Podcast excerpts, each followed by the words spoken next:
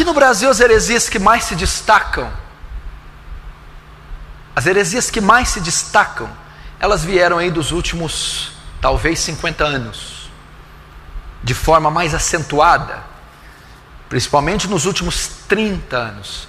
É a teologia da prosperidade, é a confissão positiva, é a teologia da libertação. Esse é o carro-chefe que foi trazido para o Brasil através de Kenneth Reagan e até hoje perdura. Até hoje está infestado, tem infestado a nação brasileira. Você primeiro deve saber a origem dessas heresias, que é a teologia da prosperidade. A confissão positiva ensina declare. Você está doente, declara a cura, toma posse, pega o que é seu, exige, decreta se é pobre, tem que ser rico. Está doente, tem que curar. São mais ou menos o bojo dessa teologia da prosperidade e do positivismo. Mas a maioria dessas heresias tem origem é, em seitas como gnosticismo, ciência cristã, nova era. Isso tudo não vem do cristianismo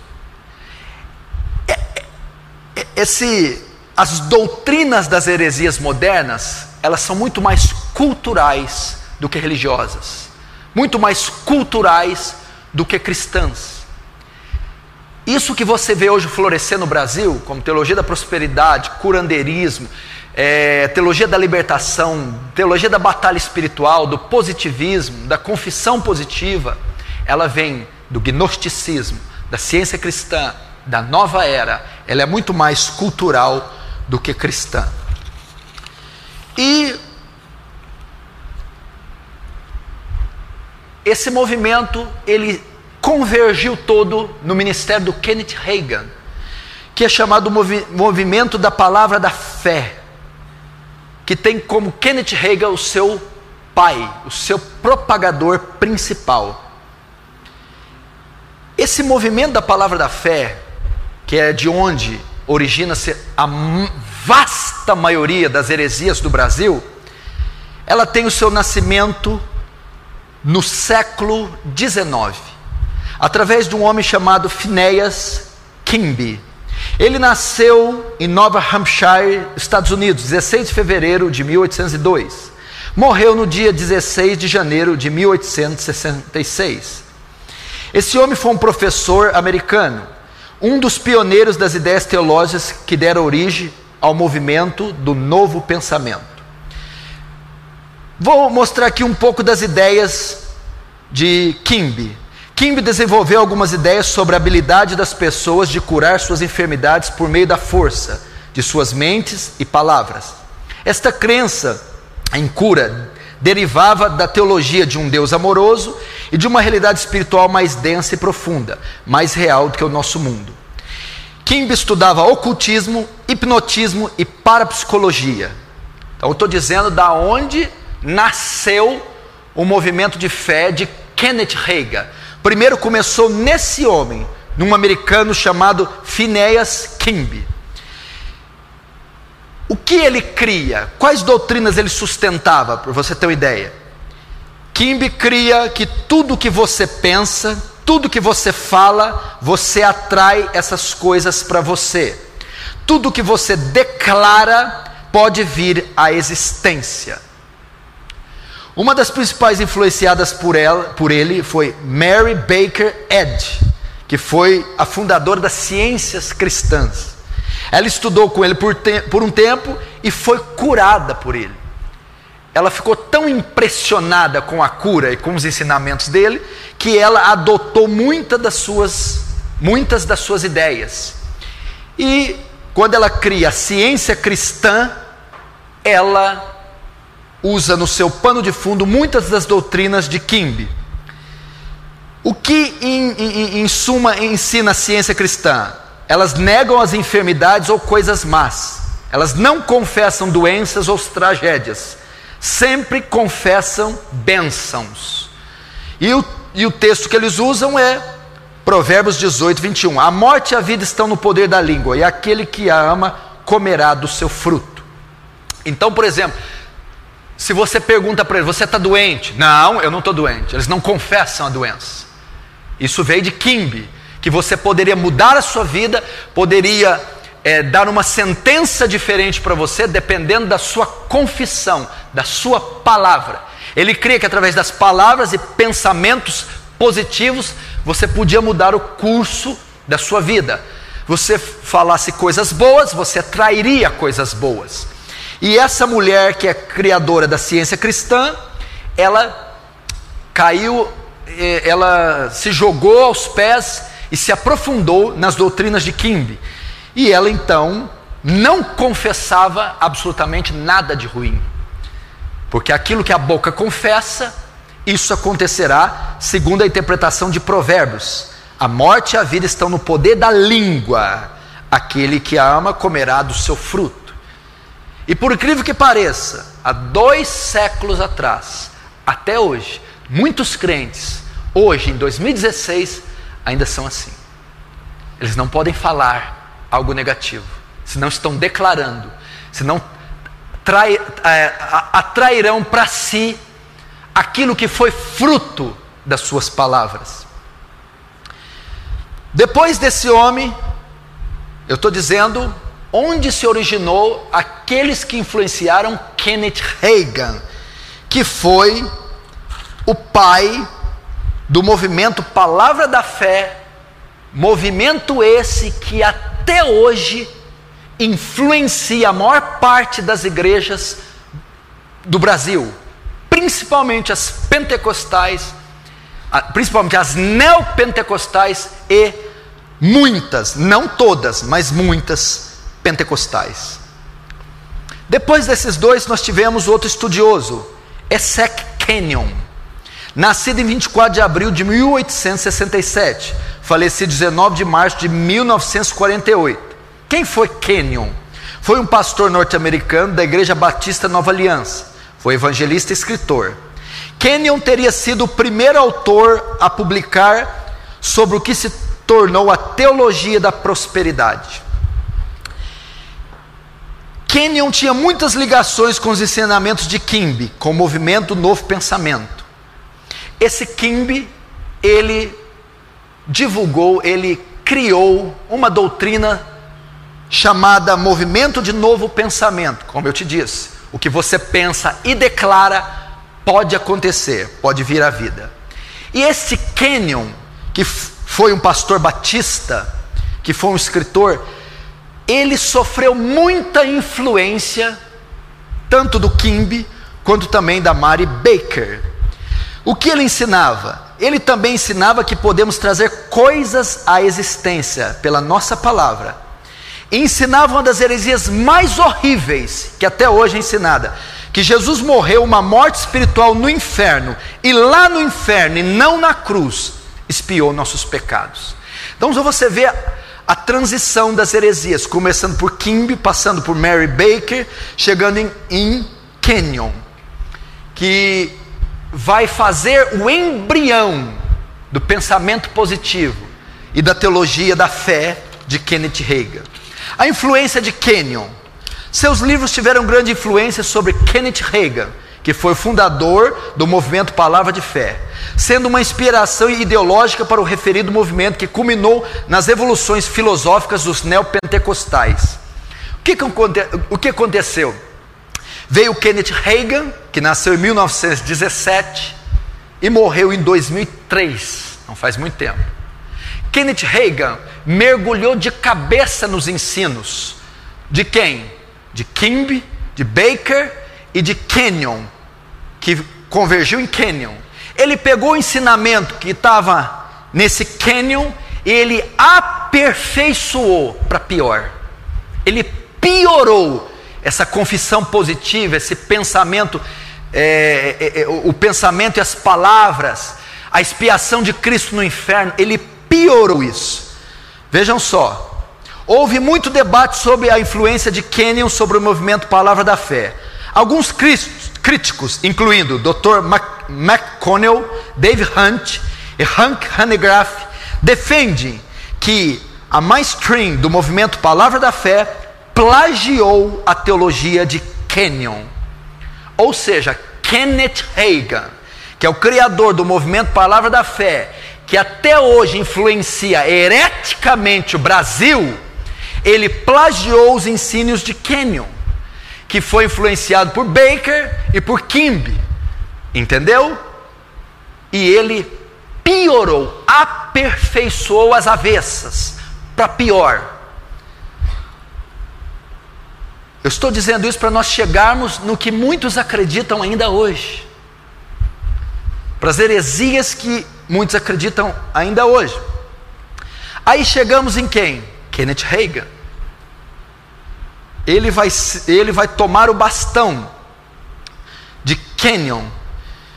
Nasceu em 1917 e morreu em 2003. Engraçado que falso profeta demora a morrer, né? Não cai avião, não pega gripe, não corta dedo, não pega tétano. Não, não entendo.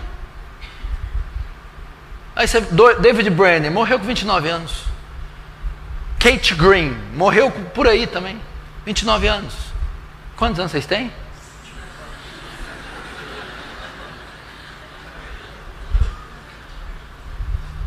Quer viver muito? Vira falso profeta. Não, não vira não. Kenneth Reagan, então, 1917, morreu em 2003. Ele foi o fundador, o pai do movimento Palavra da Fé. Eles então pegaram os ensinamentos desse antepassado e os pioraram. A grande parte dos ensinamentos de Reagan vem daquilo que a maioria dos falsos profetas também dizem. Foram revelações dadas pelo próprio Deus essa confusão abominável que está no Brasil, em termos teológicos, as aberrações teológicas que você vê no Brasil, a teologia da prosperidade, todo essa, essa, esse pandemônio cristão, tudo isso veio do pai deles, Kenneth Reagan. Teologia da prosperidade, Kenneth Reagan. Confissão positiva, Kenneth Reagan. Batalha espiritual, Kenneth Reagan. Veio dele. E da onde se originaram a maioria das doutrinas de Kenneth Reagan? Foram oriundas dos ensinamentos de Kenyon e das visões que ele teve de Deus. É engraçado você notar que a maioria dos falsos profetas não baseia o seu ministério, não fundamenta, não funda as suas igrejas baseado nas escrituras, e sim em revelações pessoais que eles tiveram de Deus, de Jesus ou de um anjo. Você pega Joseph Smith, como que ele escreveu o livro dos Mormons, o fundador do mormonismo. Foi porque ele teve a revelação de um anjo. Você pega tantos outros falsos profetas, Ben diz ter falado várias vezes com Cristo, com o anjo, e até ter visto o Espírito Santo de forma corpórea. Kenneth Reagan fundamenta nisso. Reagan afirma que Jesus apareceu a ele fisicamente pelo menos oito vezes. R.R. Soares é o maior propagador do ministério de Kenneth Reagan no Brasil. Esses livros na década de 80, 90 venderam aos montões. Milhares de cristãos em todo o Brasil possuíam na sua estante livros do Kenneth Reagan. O evangelicalismo brasileiro foi influenciadíssimo pelas doutrinas de Kenneth Reagan. E Kenneth Reagan fundamentou seu ministério em quê? Em hereges, em seitas e em visões mentirosas.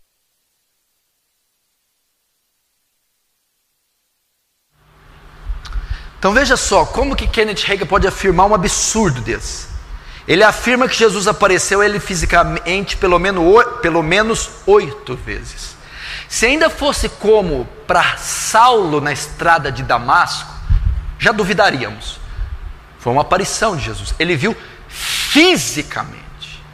Apareceu para ele. Fisicamente. Oito vezes para ele dando a ele as inspirações para o seu ministério. Presta atenção, em um, um livro que ele publicou chamado Autoridade do Crente, ele conta que conversou com Jesus uma hora e trinta. Esse livro tá, ele está à venda.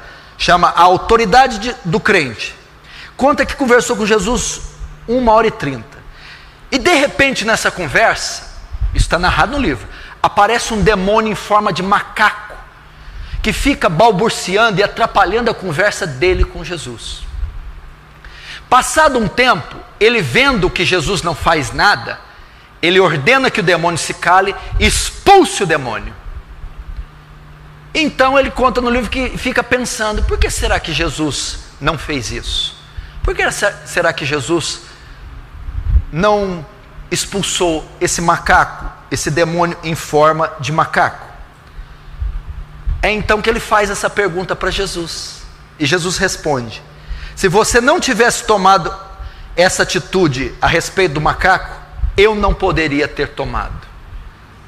Ele disse, em, em outras palavras, para Kenneth Reagan: só você poderia ter expulsado o demônio, eu não poderia.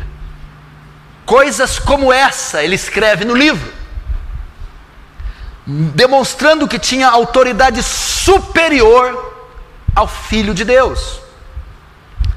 Benihim, a nação brasileira até hoje bebe das doutrinas de Benihim. Talvez o livro evangélico mais vendido no Brasil foi o livro Bom Dia Espírito Santo Benihim. Benihim é, estava no Brasil, se, se eu não me engano, no ano passado ou em 2014.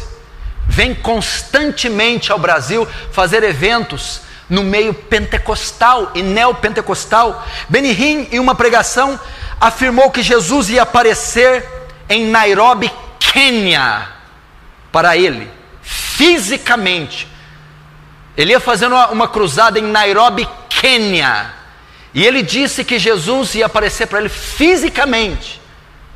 E quando ele está pregando, diz aos ouvintes: Nós temos uma grande possibilidade de voltar de Quênia, tendo imagens filmadas de Jesus no púlpito, materializado fisicamente. Dentre as heresias de Benihim, porque Benihim também é o desdobramento da confissão positiva de Kimby, de Kenyon e de Baker, que foi toda convergida e aperfeiçoada para pior em Kenneth Reagan. Foi também influenciado por Reagan, Benihim. Benihim já ensinou as nove pessoas da Trindade, para você ter uma ideia. Nove pessoas da Trindade. Benihim ensina a doutrina do super-homem e da super-mulher. Ensina que Adão, quando foi criado, podia andar debaixo d'água sem respirar, podia voar até a lua. Ensinou que Eva também era uma mulher perfeita e que no plano original Eva dava a luz pelo lado. Benihim ensinou isso dava luz pelo lado, porque foi da costela de Adão que foi criada. Com o pecado, ela passou a dar a luz para outra parte. É isso que Benihim ensina. Ele escreveu Bom Dia Espírito Santo, Bem-vindo Espírito Santo, Unção e o Sangue. São os livros mais famosos dele em português. Nesse livro, Sangue, ele estava fazendo uma cruzada e ele chamou para participar dessa cruzada 49 freiras se você ler no livro, lá no último capítulo, o livro O Sangue, ele relata isso, que ele está fazendo uma cruzada, e na cruzada ele convida 49 freiras de um convento católico para cantar com ele em cima do púlpito, Quão grande és tu. E elas cantam e entoam junto com ele. Essas freiras convidam Benihim para ir no seu convento. Ele vai, ele começa a orar com elas, e começa a ministrar sobre elas, começa a orar em línguas. E as freiras oferecem a hóstia para ele, a Eucaristia.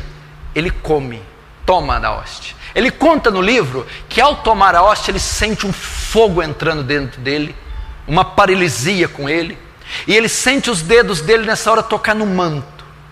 E dentro desse manto havia um corpo. E diz Benihim que esse corpo era o corpo de Jesus. Ele tocou o corpo de Jesus sobre o manto depois de ter comido uma hóstia num convento católico junto com as freiras. É um dos autores mais que mais vendem livros no Brasil. Estava aí agora recentemente. Tem como seu discípulo brasileiro a Genor Duque, que propaga ideias parecidas. Que também tem pano de fundo as mesmas doutrinas de Hegel: confissão positiva, teologia da prosperidade, curandeirismo e essas experiências com Deus. Benihim também descreve no Bom Dia Espírito Santo que ele está orando no seu quarto e vê o Espírito Santo em forma corpórea. E a mãe chama ele para o almoço, ele vai, e o Espírito Santo diz para ele: Espere, só mais cinco minutos, por favor. Ele está orando, está tendo comunhão com o Espírito Santo e vai sair para almoçar, e o Espírito Santo implora para ele não ir. Ele escreve isso no Bom Dia, Espírito Santo. Heresia, blasfêmia. Vamos ver mais um pouco dos desdobramentos desse ministério de Kenneth Reagan, que fez discípulos pelo mundo inteiro. Os desdobramentos do movimento Palavra da Fé. Um dos desdobramentos, uma das suas doutrinas é a confissão positiva. Esses falsos profetas, principalmente os da prosperidade, ensinam que podemos trazer coisas à existência pelas palavras. Por isso o termo confissão positiva. Usa o texto de Provérbios, poder da língua. Por isso é que Kennedy Reagan é considerado sendo influenciado por Kimby, que é o movimento do novo pensamento. O que a confissão positiva ensina? Pense positivo, declare, decrete, determine. Você vai ver muito essa doutrina na Igreja Internacional da Graça, o R.R. Soares ensinando isso. E quanto da igreja brasileira não bebeu da confissão positiva? Determina, declara, decreta. Talvez alguns que estão aqui ainda fazem isso quando estão orando. Senhor, eu determino a cura. Senhor, eu declaro a vitória. Senhor, eu, de, eu, eu decreto a bênção. Isso é confissão positiva. Isso é heresia. Isso veio de gnosticismo, de nova era. Isso veio de, de, de, de, de, de seitas orientais. Isso não é evangélico, isso não é bíblico. Parece até uma forma nova de Gênesis capítulo 1. E disse Deus: haja luz, e houve luz. Esses homens estão se assemelhando a deuses. Só Deus pode decretar alguma coisa. Só Deus pode declarar alguma coisa. Só Deus pode determinar alguma coisa. Nós não podemos decretar nada. Por isso a Bíblia são chamadas os decretos divinos. Deus decretou presente, passado, futuro. Deus trouxe a existência pelo poder da sua palavra. Haja luz e houve luz. Deus determina, predestina, elege. Nós não fazemos nada. Isso é confissão positiva. Pense positivo, decrete contra doenças, determine contra pobreza, contra miséria, contra tragédias. Então você usa a boca para declarar, é, é, é, é para determinar contra tudo que é mal e a favor de, de tudo que é bem. Por exemplo, declare prosperidade, declare vitória, declare um bom emprego, declare saúde, declare felicidade. Confissão positiva. E quem bebeu disso aqui até o pescoço? Neopentecostalismo e pentecostalismo, principalmente, e até muitas, muitos círculos tradicionais. As pessoas vão orar assim. Elas não sabem orar, elas não leem a Bíblia, elas não sabem doutrina nenhuma, mas elas sabem determinar. Toma posse, pisa nas águas, declara, é seu, está derrotado. Tudo confissão positiva, tudo gnosticismo, nova era, tudo influência das ciências cristãs. Não é evangelho, não é a palavra de Deus. O R.R. Soares, para ter ideia, ele ensina assim: você jamais pode colocar na sua oração, Senhor, se for da tua vontade. Se você orar e colocar se for da tua vontade, você já decretou a derrota. Heresia. Blasfêmia. Pai nosso que estais no céu, santificado seja o vosso nome, venha nosso vosso reino, seja feita a tua vontade, assim na terra como no céu.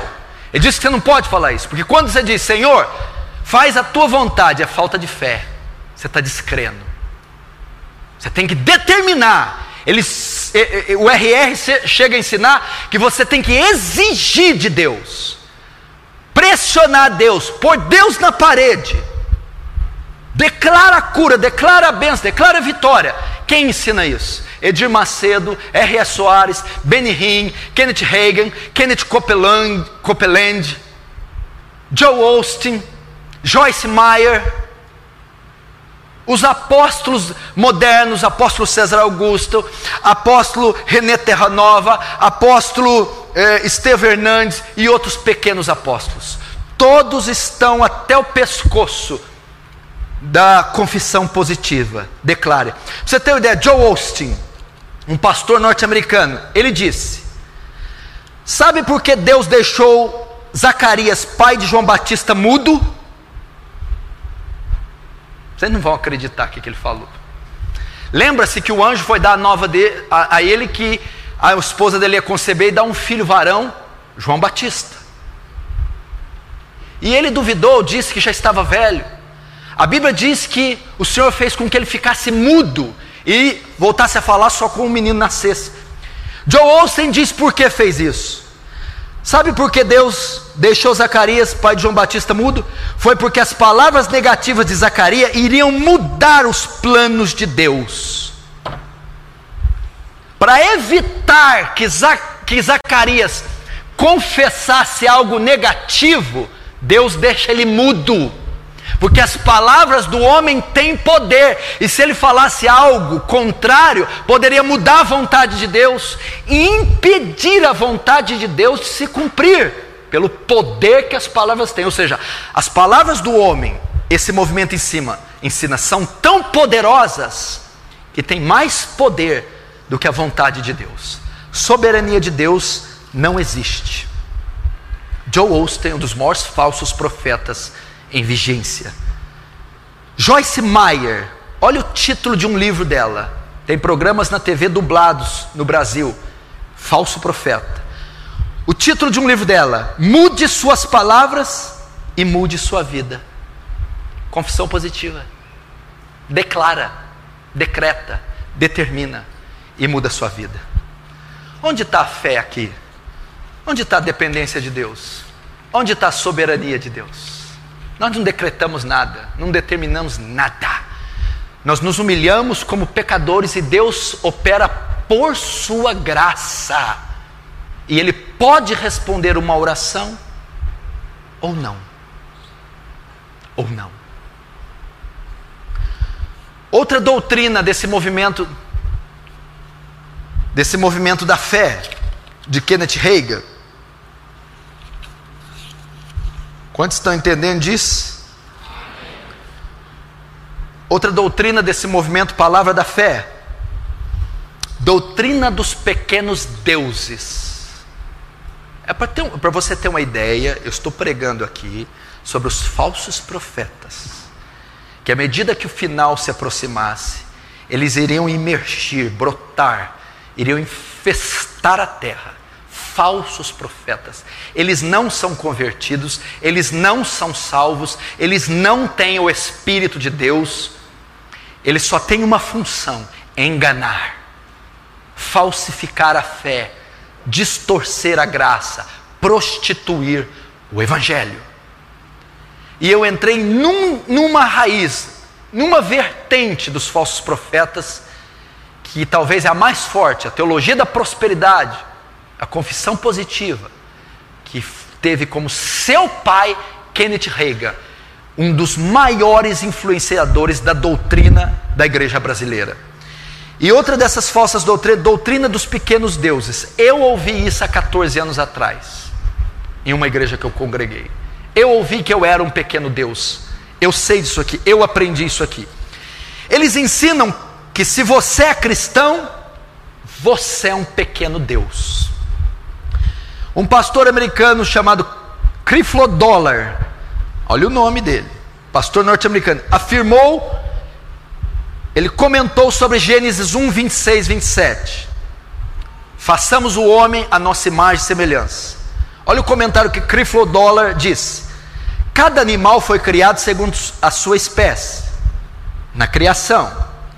O ajuntamento deles resultaria em um animal da mesma espécie, não é isso? Animais da mesma espécie produz seres da mesma espécie. Olha onde ele foi para fundamentar a doutrina dos pequenos deuses. Cavalo com cavalo, quando se juntam, vão ter, é, vai, vai nascer dali um, um animal da mesma espécie, um cavalo, cachorro com cachorro se ajuntam, vão reproduzir um animal da mesma espécie, outro cachorro. Olha o que ele vai dizer. Quando a Trindade se ajuntou para criar o homem, eles criaram alguém da mesma espécie deles, ou seja, um Deus, um pequeno Deus. Lembra que eu falei? Concupiscência da carne, concupiscência dos olhos, soberba da vida. É o que essas doutrinas ensinam. Confissão positiva. O que, que é isso? Concupiscência da carne. Teologia da prosperidade. Concupiscência dos olhos. Está vendo Rolls Royce? Creia que ele é seu. Está vendo a mansão? Creia que ela é sua. Agora, a doutrina dos deuses, do, dos pequenos deuses. Você não é qualquer um, não, meu chapa. Tu é um Deus. Tu manda e desmanda. Tu decreta. Hã? E olha a interpretação falaciosa. Nós somos oriundos da, do conselho da Trindade. Logo, nós temos natureza divina. Eles dizem que Adão foi assim. Adão não era como Deus, não tinha reflexos de Deus, Adão, Adão era uma réplica exata de Deus. Eles ensinam isso.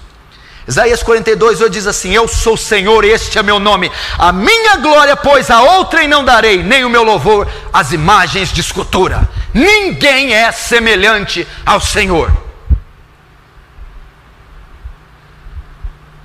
Na Bíblia nós vemos um personagem que quis ser igual a Deus. Quem se lembra quem é? Se deu mal. Satanás. Quis se assemelhar a Deus. Foi expulso e banido do céu sempre. Doutrina dos pequenos deuses. É a mesma de Benihim, que é oriundo, que a doutrina de Benihim é oriunda de Kenneth Hagin, do super-homem, do semideus, do homem que pode tudo. Agora presta atenção, outro, outra doutrina desse movimento Palavra da Fé. E, e não pense você que isso não está na maioria dos púlpitos brasileiros ainda. Está. É a deidade do homem. É o triunfalismo do homem. Meu irmão, hoje o que está dentro dos púlpitos é o humanismo. O que, que é isso?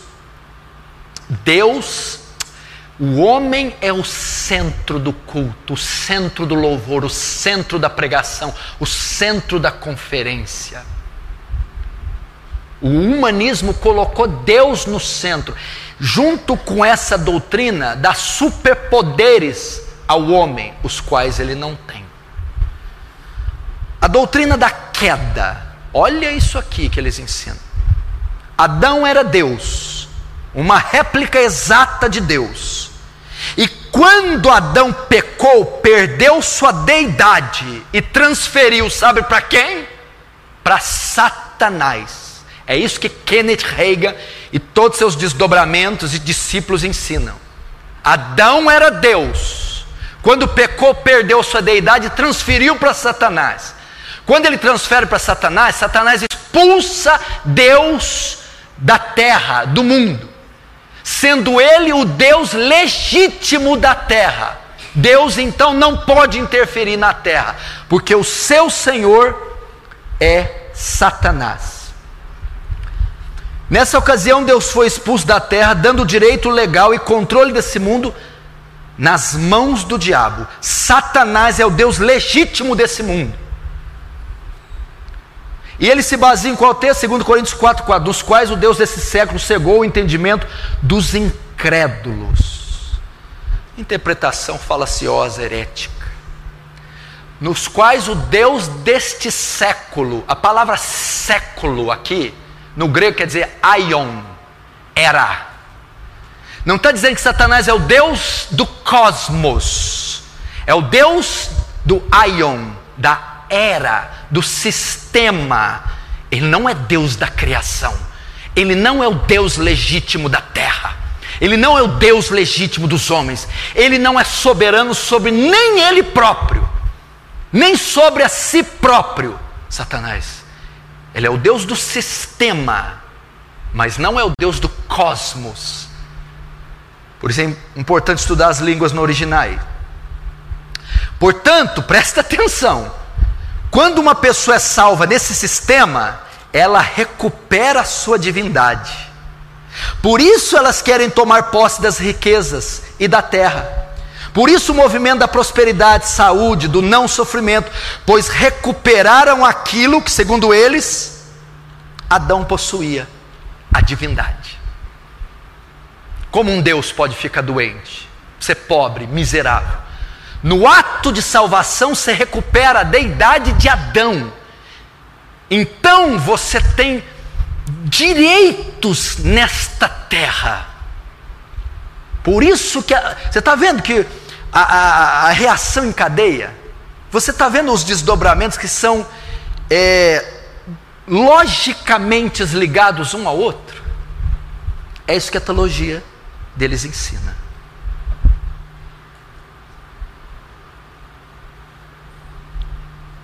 Miles Monroe, a respeito disso, sabe o que ele diz? Miles Monroe, ele difundiu muito a sua doutrina aqui, através do ministério do Silas Malafaia. Malafaia foi responsável por trazer ele aqui várias vezes. Recentemente sofreu um acidente de avião, morrendo com a sua família. Ele disse, numa conversa com Benihim, que Deus não pode interferir nesta terra sem a permissão do homem. Deus não pode interferir na terra sem que o homem deixe. Está cheio de palestras deles no YouTube e livros dele, que ele esteve aqui dois, três, quatro anos atrás. Falso profeta. Ensinou uma blasfêmia. Salmo 115, 3. Mas o nosso Deus está nos céus e faz tudo o que lhe apraz. Tudo que Deus quer, faz como quer, quando quer, sem pedir permissão para ninguém. O que for contrário a isso é heresia, blasfêmia. Sobre a morte de Jesus na cruz, veja o que eles ensinam. Sobre a morte de Jesus. Esse todos ensinam. Joyce Meyer, Benny Hinn, Joe Oster, Kenneth Copeland, uh, todos esses falsos profetas ensinam. Kenneth Reagan ensinou. Eles ensinam que a morte da, na cruz não foi suficiente para expiar nossos pecados. Ela foi só o início. Jesus teve que descer ao inferno, sofrer, ser atormentado e lá morreu espiritualmente. Lá morreu espiritualmente e perdeu a sua deidade. Ele teve que nascer de novo para pagar nossos pecados. Essa foi a verdadeira expiação para os nossos pecados. Não foi na cruz, e sim no inferno que eles que ele expiou nossos pecados. Dá para você ler um livro desse? Crer num negócio desse? Todos esses falsos profetas ensinam isso. No Brasil, o maior difusor de Kenneth Reagan é R.S. Soares, aquele que mais publica livros sobre Kenneth Reagan. Valnice Milomes era missionária da Convenção Batista Brasileira durante 14 anos em Moçambique. Depois rompeu com a Convenção Batista e bebeu muito dos ensinos de Kenneth Reagan. Voltou ao Brasil e para defender questões judaizantes. Valnice Milhomem, pra você ter uma ideia, ela profetizou a data da volta de Jesus. Disse que ele voltaria num sábado. Ela profetizou isso. Teologia da prosperidade. A grande criadora da teologia da prosperidade, a difusora no Brasil, foi a Igreja Universal do Reino de Deus, com o seu bispo Edir Macedo. A teologia da prosperidade, ela resume aqui a confissão positiva. Qual que é o resumo da confissão positiva? O cristão tem que ser próspero financeiramente e livre de qualquer sofrimento das enfermidades. Esse é o resumo. É crente, não pode ser pobre. É crente, não pode ser doente. Crente, não pode perder o emprego. É crente, não pode sofrer. Esse é, em suma, o pilar principal da confissão positiva. Eles extraem, eles tiram essa ideia de Isaías 53, mas ele foi ferido por nossas transgressões e moído por nossas iniquidades. O castigo que nos traz a paz estava sobre ele, e pelas suas chagas, pisaduras, fomos sarados. Ah lá, ó.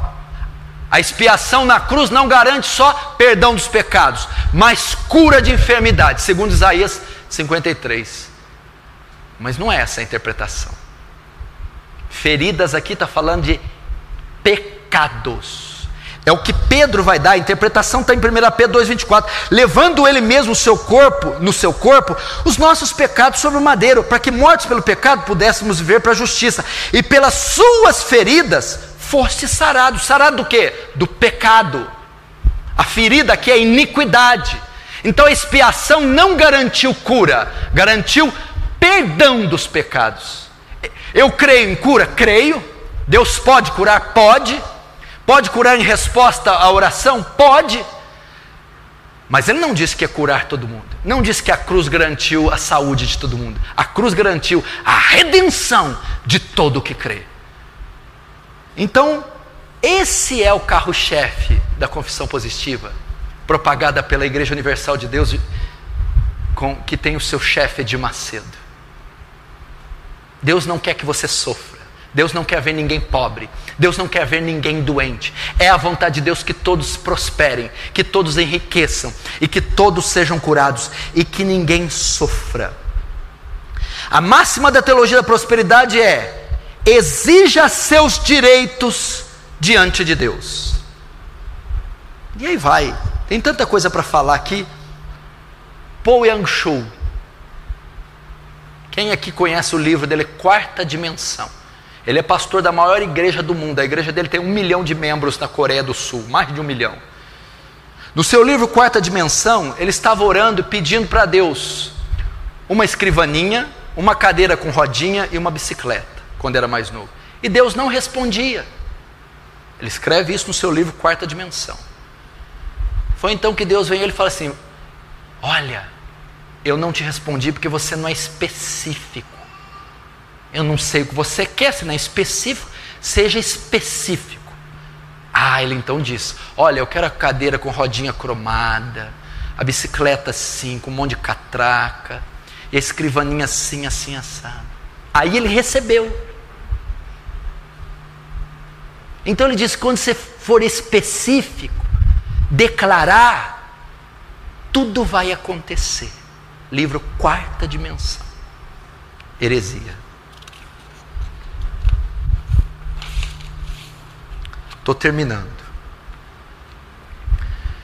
Esses são alguns desdobramentos dessas seitas, dessas heresias.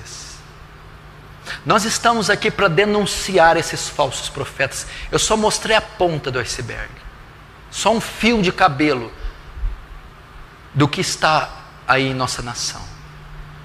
Nós não podemos nos calar, nós não podemos assistir eles fazerem isso com a fé. Eles estão vituperando a cruz de Cristo, eles estão escarnecendo o Espírito Santo, estão profanando o sangue da nova aliança estão calcando os pés o Filho de Deus e o Espírito da graça. Estão levando multidões para segui-los.